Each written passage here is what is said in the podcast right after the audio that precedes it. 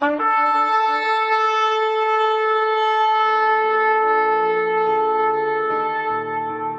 拜是本分，敬拜是机会，敬拜是恩典，敬拜是与神共享天伦。齐来敬拜。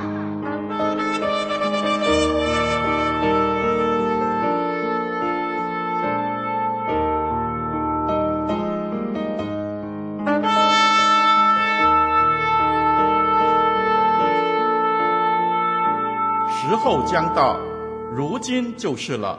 那真正拜父的，要用心灵和诚实拜他，因为父要这样的人拜他。神是个灵，所以拜他的必须用心灵和诚实拜他。让我们齐声歌唱，敬拜永生上帝。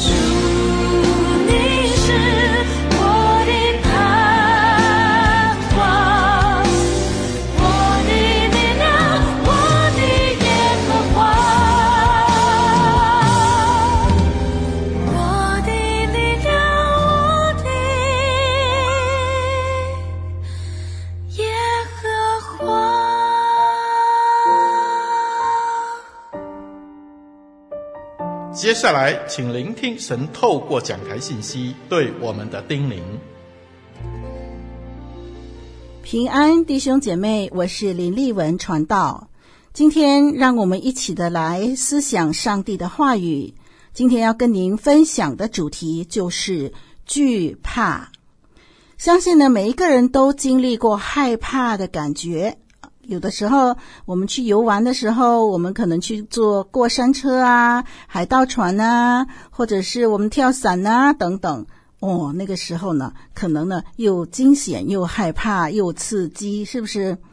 害怕、惧怕这回事呢，真的是一种非常不好受的感觉啊！你仔细想一想啊。害怕的感受会不会是呃比疲倦啊、比饥饿啊、比寒冷啊、疼痛啊、炎热啊等等这些肉体上的各种感觉更加的深刻呢？害怕会让人六神无主、乱了方寸，甚至失去理智。人为什么会有害怕、惧怕的情绪呢？害怕。是从哪里来的呢？在圣经的第一卷书《创世纪》里头，神创造了天地万物，神看一切都是美好的，天地万物显得那么的和谐完美。人活在神所安置的伊甸园里边，从来不知愁滋味儿，当然更没有所谓的怕。圣经第一次出现“害怕”这两个字呢，是在亚当和夏娃不听从上帝的吩咐，偷吃了禁果以后才开始的。在创世纪第三章第六到第十节，上帝呼唤亚当，对他说：“你在哪里？”亚当就说：“我在园中听见你的声音，我就害怕。”亚当怕什么呢？是怕痛吗？怕冷吗？怕饿吗？不是，人类第一个怕，竟然是怕那位创造他、给他生命气息、爱他的神。为什么呢？人跟神的关系本来那么美好，可是人类第一个怕的对象，竟然是怕见神的面。圣经告诉我们说，神在园中行走，那人和他妻子听见神的声音，就藏在园里的树木中，躲避耶和华的面。在创世纪第三章第八节这么说，可见害怕是因为犯罪而产生的。以后呢，在人类的历史里边，我们就看见人类因为犯罪而产生了惧怕，也因为解决惧怕而身不由己的犯罪。打个比方说吧，人犯了错，因为害怕就不得不撒谎掩饰；由于怕谎言被揭穿，就杀人灭口；又因为怕被逮捕而做假见证，嫁祸给别人等等。人类自古以来的问题跟害怕息息相关，所以当你翻开圣经好好去读的时候呢，“怕”这个字在圣经里边出现了五百四十八次，听好哦，是五百四十八次。所以，如果我们按照每一次的“怕”这个字来写一篇讲章的话，您大概要来五百四十八次才听得完呐。可见人生在世，有太多机会感到害怕不安，因为人太有限，没有办法掌握的事太多了。人需要依靠全能的神来引导他，胜过惧怕。各年龄层的人所害怕的事情可能各有不同。小孩子常常害怕什么呢？怕黑啦，怕苦啦，尤其是生病吃药的时候啊，怕热啦，怕累啦。哦，小朋友呢，啊，累的时候就会闹情绪，对吧？父母亲不在身边，小孩也会怕啊。当父母吵架的时候，离婚的时候，小孩也怕的不得了。青少年怎么样呢？青少年就怕没有朋友啦，没有对象啊。没有文凭啊，没有好的工作啊。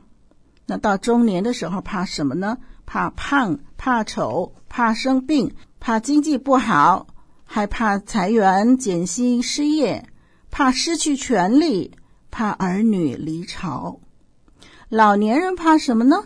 老年人怕孤单，怕吵，怕看儿女的脸色，怕生病，怕没有钱，怕无依无靠。在教会的圈子里面，哈哈，怕什么？怕个人布道，怕筹款，怕义卖生意不好，怕当主席，怕领唱，怕讲道。男人怕入错行，女人怕嫁错郎。学生怕选错科系，每个人都有怕。丽文我也有怕。丽文以前很怕死，小的时候，在一个星期之内，丽文的伯父、叔父相继去世，全家愁云惨雾。我的父亲大哭，吐，在夜里做噩梦，梦见有鬼魅追赶。我看着我的亲人下葬，我的家人告诉我，从此再也不会有机会看到伯父、叔父。死把活人和生人隔开了，从此不再相见。死好像把一个人从地球上消灭了，好可怕。那个时候看死就是这么回事。那个时候，我多么的不想自己也莫名其妙的消失在这个宇宙间，然后我就充满了疑问。我会问：死了的人到底还会不会痛？还会不会饿？还孤单吗？还怕黑吗？如果死了的人也怕痛，也怕饿，也怕孤单，也怕黑，可是他死了，他又……没有办法说出口，他也没有办法逃离那个现场，那多么的难受啊！所以，我们看见每一个人都有害怕的东西，也很难去克服这个害怕的情绪。在圣经里边出现了“不要怕”“不要惊慌”。不要惧怕，等等这些的字眼很多。圣经出现的这些的字眼一共出现三百六十五次。如果按照这样看来，一年有三百六十五天，那么每一天我们都有一节的经文帮助我们，可以不要怕。这三百六十五次的“不要怕”里边。丽文特别选了一些，把它们稍微归纳一下。我们来看看，首先，什么人可以胜过惧怕？今天要思想的第一点，什么人可以胜过惧怕？第一种人就是求告耶和华的人。求告耶和华的人，我们要读的圣经是诗篇第九十一篇。那我们看第九十一篇这么说：住在至高者隐秘处的，必住在全能者的印下。我要论到耶和华说，他是我的避难所，是我的山寨，是我的神，是我所倚靠的。他必救你脱离捕鸟人的网罗和毒害的瘟疫。他必用自己的翎毛遮蔽你，你要投靠在他的翅膀底下。他的诚实是大小的盾牌，你必不怕黑夜的惊骇，或是白日飞的箭，也不怕黑夜行的瘟疫，或是午间灭人的毒病。虽有千人扑倒在你旁边，万人扑倒在你右边，这灾却不得临近你。你为亲眼观看。见恶人遭报，耶和华是我的避难所。你已将至高者当你的居所，祸患必不临到你，灾害也不挨近你的帐篷，因他要为你吩咐他的使者，在你行的一切道路上保护你。他们要用手托着你，免得你的脚碰在石头上。你要揣在狮子和灰蛇的身上，践踏少壮狮子和大蛇。神说：“因为他专心爱我，我就要搭救他；因为他知道我的名，我要把他安置在高处。他若求告我，我就应允他。他在急难中，我要与他同在。我要搭救他，使他尊贵。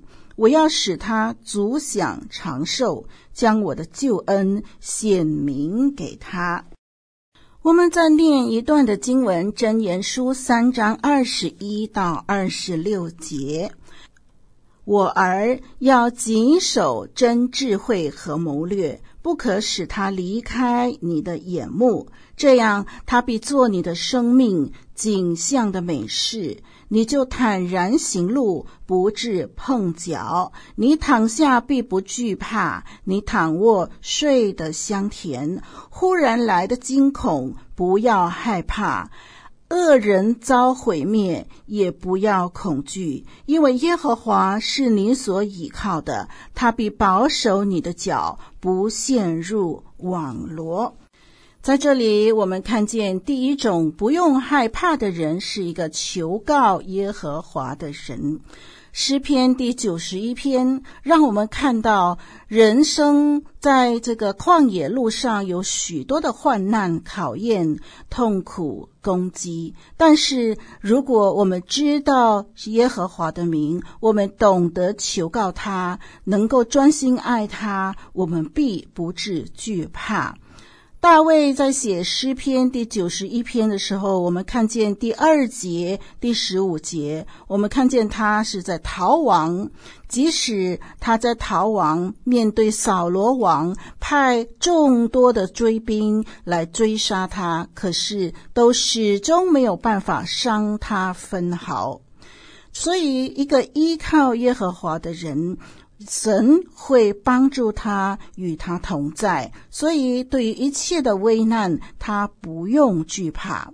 第二种不用怕的人，第二种可以胜过惧怕的人是什么人呢？是专心爱耶和华的人。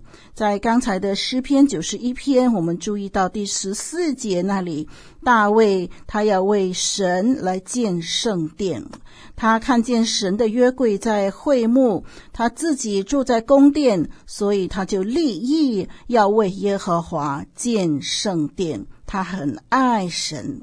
当他听见歌利亚骂神的时候，他就很激动，他就勇敢地向歌利亚来迎战，因为他爱神的情绪使他不容许任何人来辱骂他的神。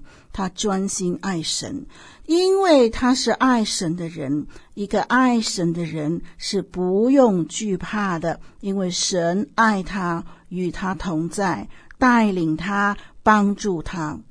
有第三种人，他可以胜过惧怕，那就是刚才我们念的《箴言书》三章二十一到二十六节。一个遵行神话语的人，就不用惧怕。一个遵行神话语的人，他必定是爱神的人。一个遵行神话语的人，他必定是一个求告神的人。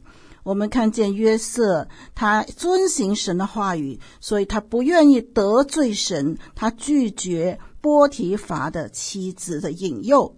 我们看见大卫，他遵行神的话语，所以他尊重神的受膏者，即使扫罗王那么的不可理喻，那么的不合理的追杀他。但是，因为他尊重神的受膏者，他不愿意自己动手来报仇。这就是一个谨守、遵行神话语的人的一个表现。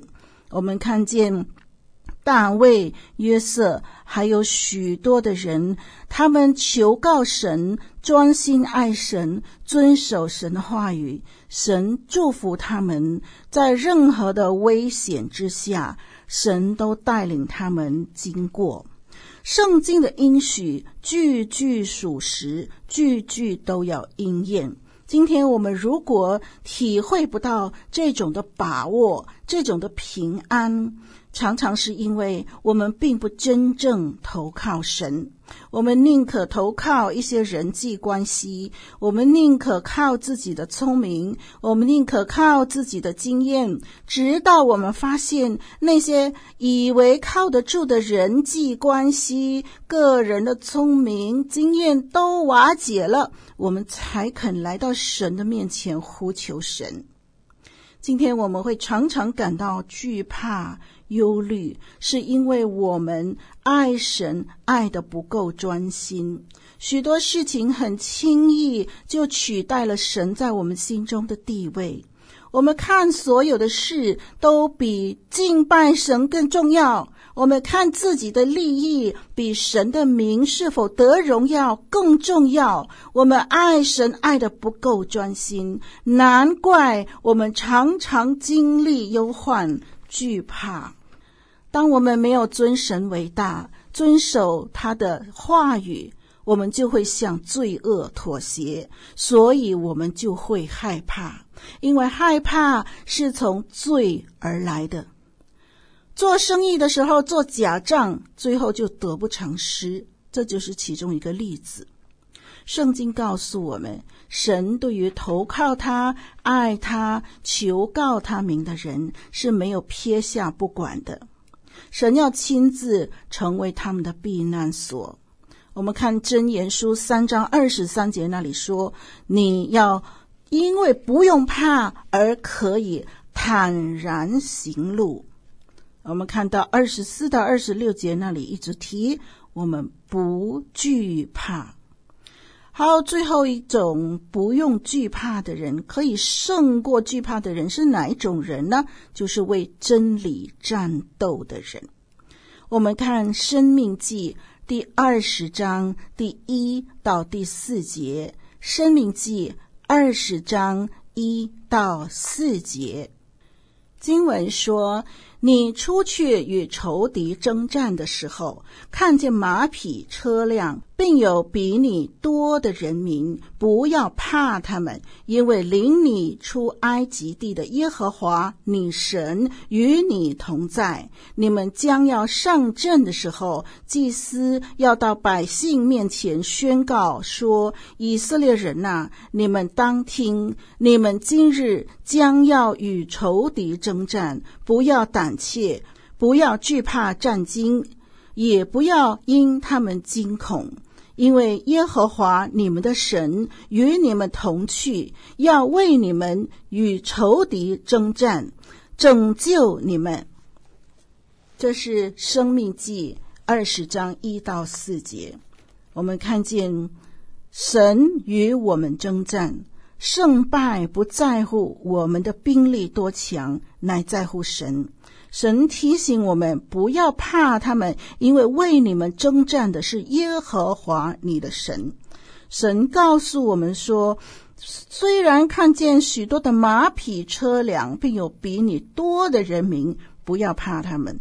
当我们的仇敌比我们更有资本，当我们的仇敌比我们更强大的时候，不要忘记，那带领我们离开埃及的耶和华与我们同在。就是带领我们脱离罪恶捆绑的耶和华要与我们同在。第三节不断地强调：你们今日将要与仇敌征战，但是不要胆怯，不要害怕战惊，不要因他们惊恐。为什么呢？在第四节说：因为耶和华你们的神与你们同去，要为你们与仇敌征战，拯救你们。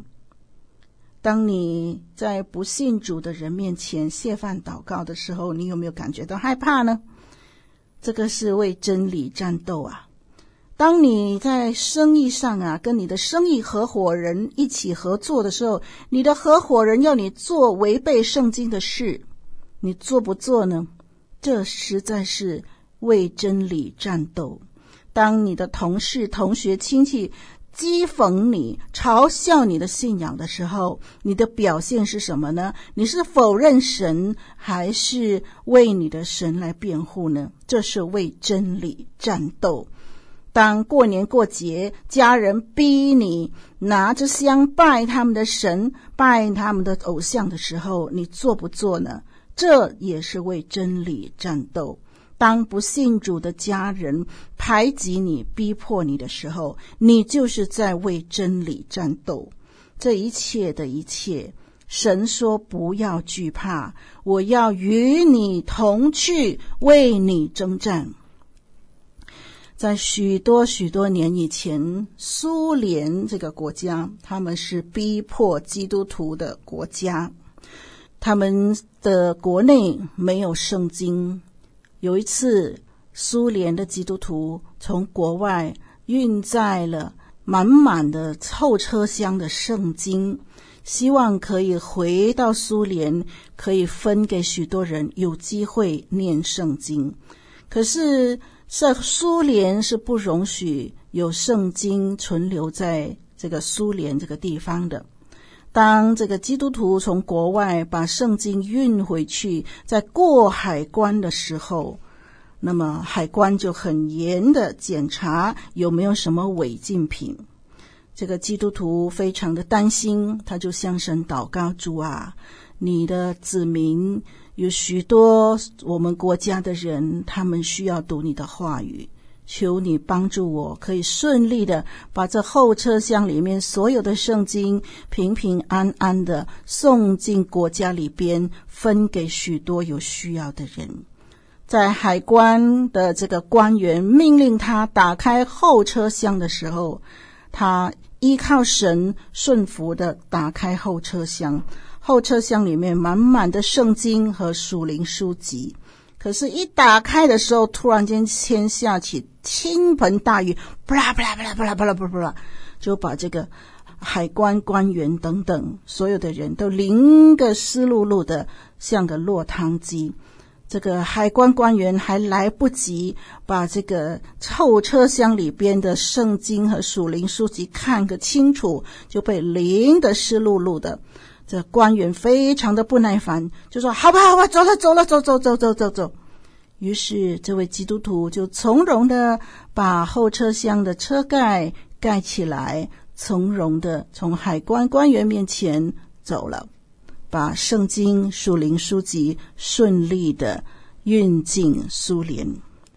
当我们走投无路的时候，我们实在没有办法的时候，你要信得过神。神要为你征战，我们可以不用怕到一个程度，就是诗篇九十一篇第五到第七节那里说的。诗篇九十一篇，刚才我们念过的，我们再来看第九十一篇的第五到第七节。第五节说：“你必不怕黑夜的惊骇，或是白日飞的箭，也不怕黑夜行的瘟疫，或是午间灭人的毒病。虽有千人扑倒在你旁边，万人扑倒在你右边，这灾却不得临近你。”这是非常的清楚的。我们看见，即使全世界的人都乱了方寸，水深火热，我们仍然可以安然居住，享有平安。即使多处有裁员、减薪、失业，甚至战乱，我们仍然可以有平安，因为那为我们征战的是耶和华我们的神。刚才我们提到有四种人不必害怕。第一种是求告耶和华名的人，第二种是爱神的人，第三种是遵守神话语的人，第四种是为真理征战的人。现在我们要谈谈第二大点：什么事应该怕呢？我们不是什么都不用怕，而是有些事是必须怕的。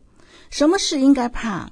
第一个我们要怕的是怕犯罪，怕犯罪。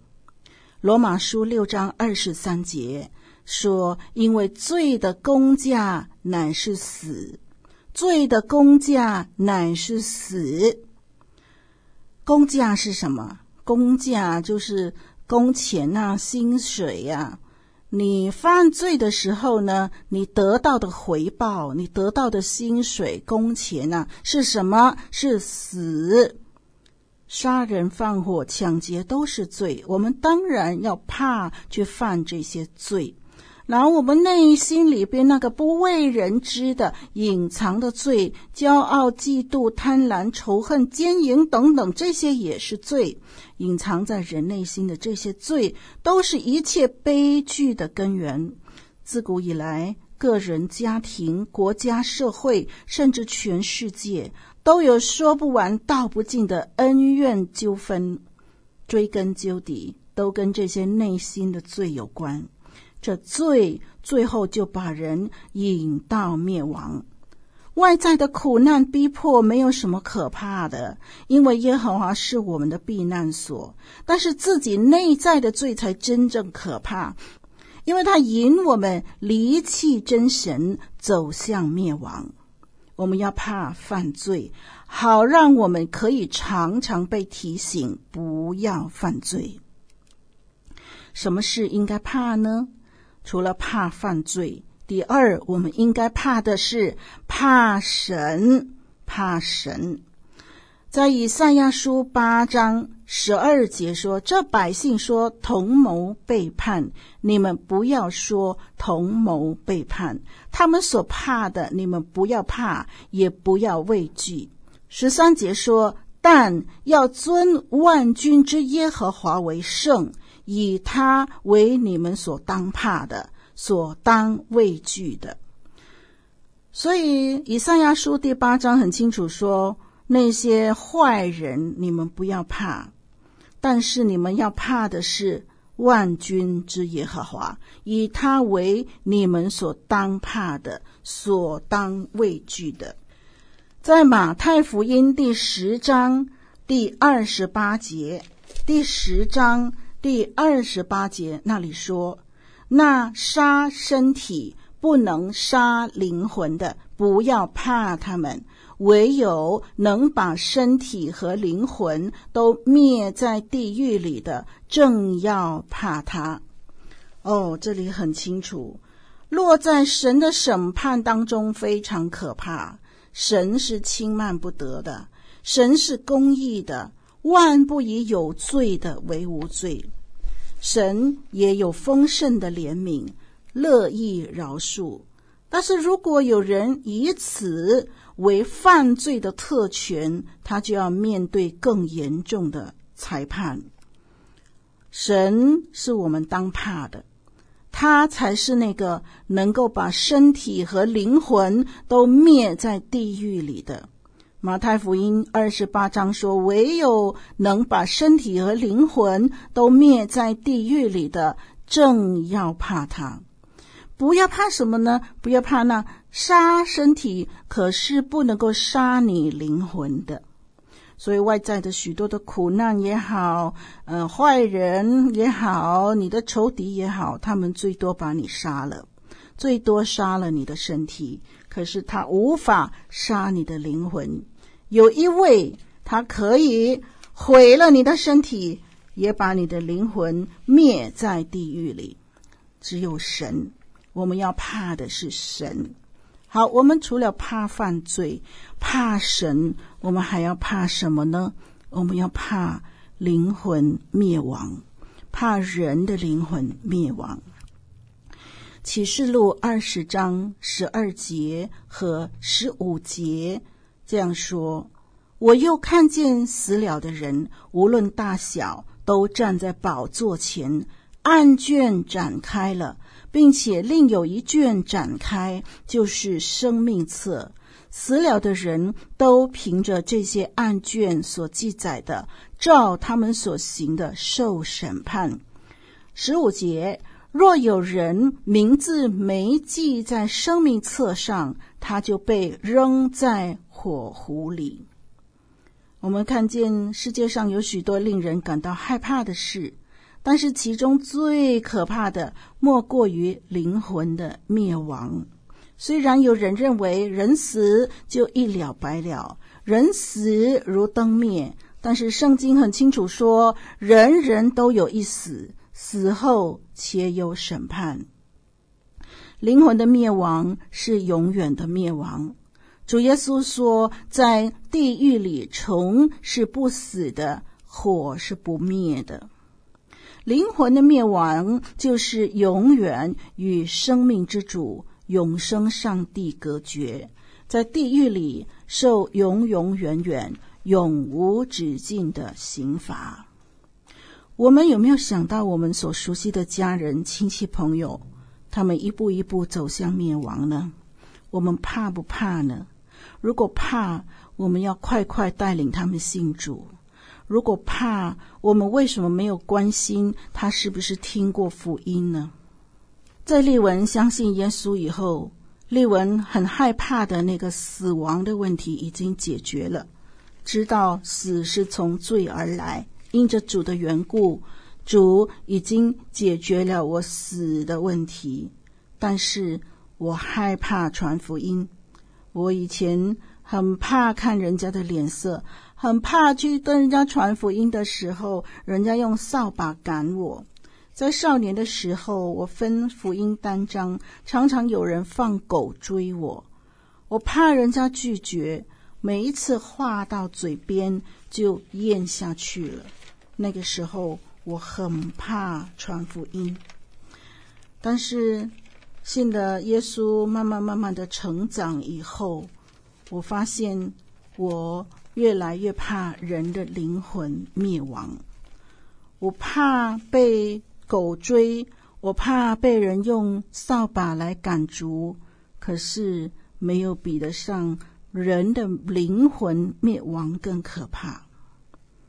有一位解经家马友藻牧师，有一次做了一个梦，他看见自己站在一个山崖旁边，对面是一片的火海，许许多多的人在那里哭喊，被烈火烧得求生不得，求死不能。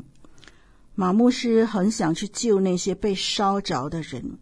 他想拔腿向前奔跑，把那些人从火海里拉出来，但是怎么跑，他都觉得跑不动。他低头一看，他发现原来他的脚在地上生了根，使劲的拔腿也于事无补。就在这一片的哭闹声中啊，马牧师突然间看见在火海里边有一个他熟悉的面孔。在火海里垂死挣扎，他仔细的一看，原来是他自己的妈妈。出于本能的，马牧师向前冲去，要把母亲救出来。突然间，他发现他的脚不再生根了，他轻易的就可以迈开脚步向前跑。梦就这样醒了，原来刚才是做了一场梦。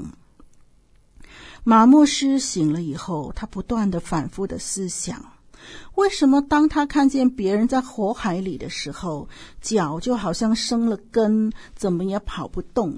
为什么他看见自己的妈妈的时候，就可以跑得出去，脚生了根都拦不住他呢？因为他爱他的妈妈。爱产生了一股很强大的动力，即使脚生了根，也无法拦阻它不向前奔跑。爱使我们可以排除万难，任何高山深海都拦阻不了我们。这个见证感动了我。我怕死，但是今天因为耶稣基督的缘故，我可以向死亡夸胜。我也怕灵魂灭亡，我怕传福音，怕看脸色，怕扫把，怕狗，但是远不比亲友灵魂灭亡更可怕。这些的怕，是因为我脚上生了根。如果我有爱，即使我脚上生了根，也拦不住我。约翰一书四章十八节说：“爱里没有惧怕。”弟兄姐妹，你怕吗？你怕什么呢？我们要思想，什么事我们可以不用怕，什么事我们应当怕。让我们一起来祷告。天父，你知道我们的内心，你知道我们心里面充满了惧怕。求你让我们对你有信心，依靠你，深深知道你必带领我们去面对每一件事。求你让我们胜过惧怕，也求你让我们平常不在意的那些该怕的事情，求你让我们从今天开始能够好好的去思想，让我们因为怕犯罪，所以我们不要犯罪；因为怕你，所以我们不要得罪你。因为怕人的灵魂灭亡，所以我们要加把劲去传福音。主啊，求你教导我们，更新我们。谢谢主，听我们的祷告，奉主耶稣基督宝贵的名，阿门。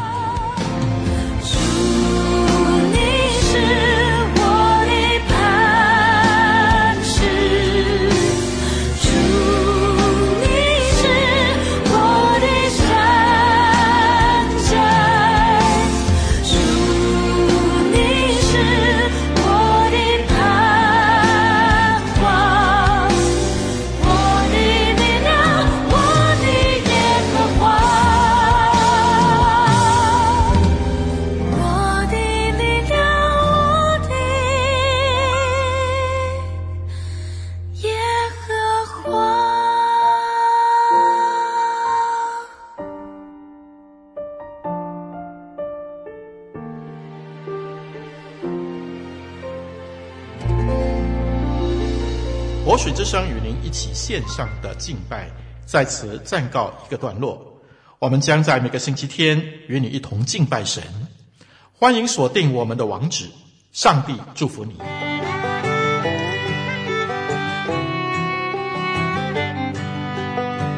相约下个主日，齐来敬拜。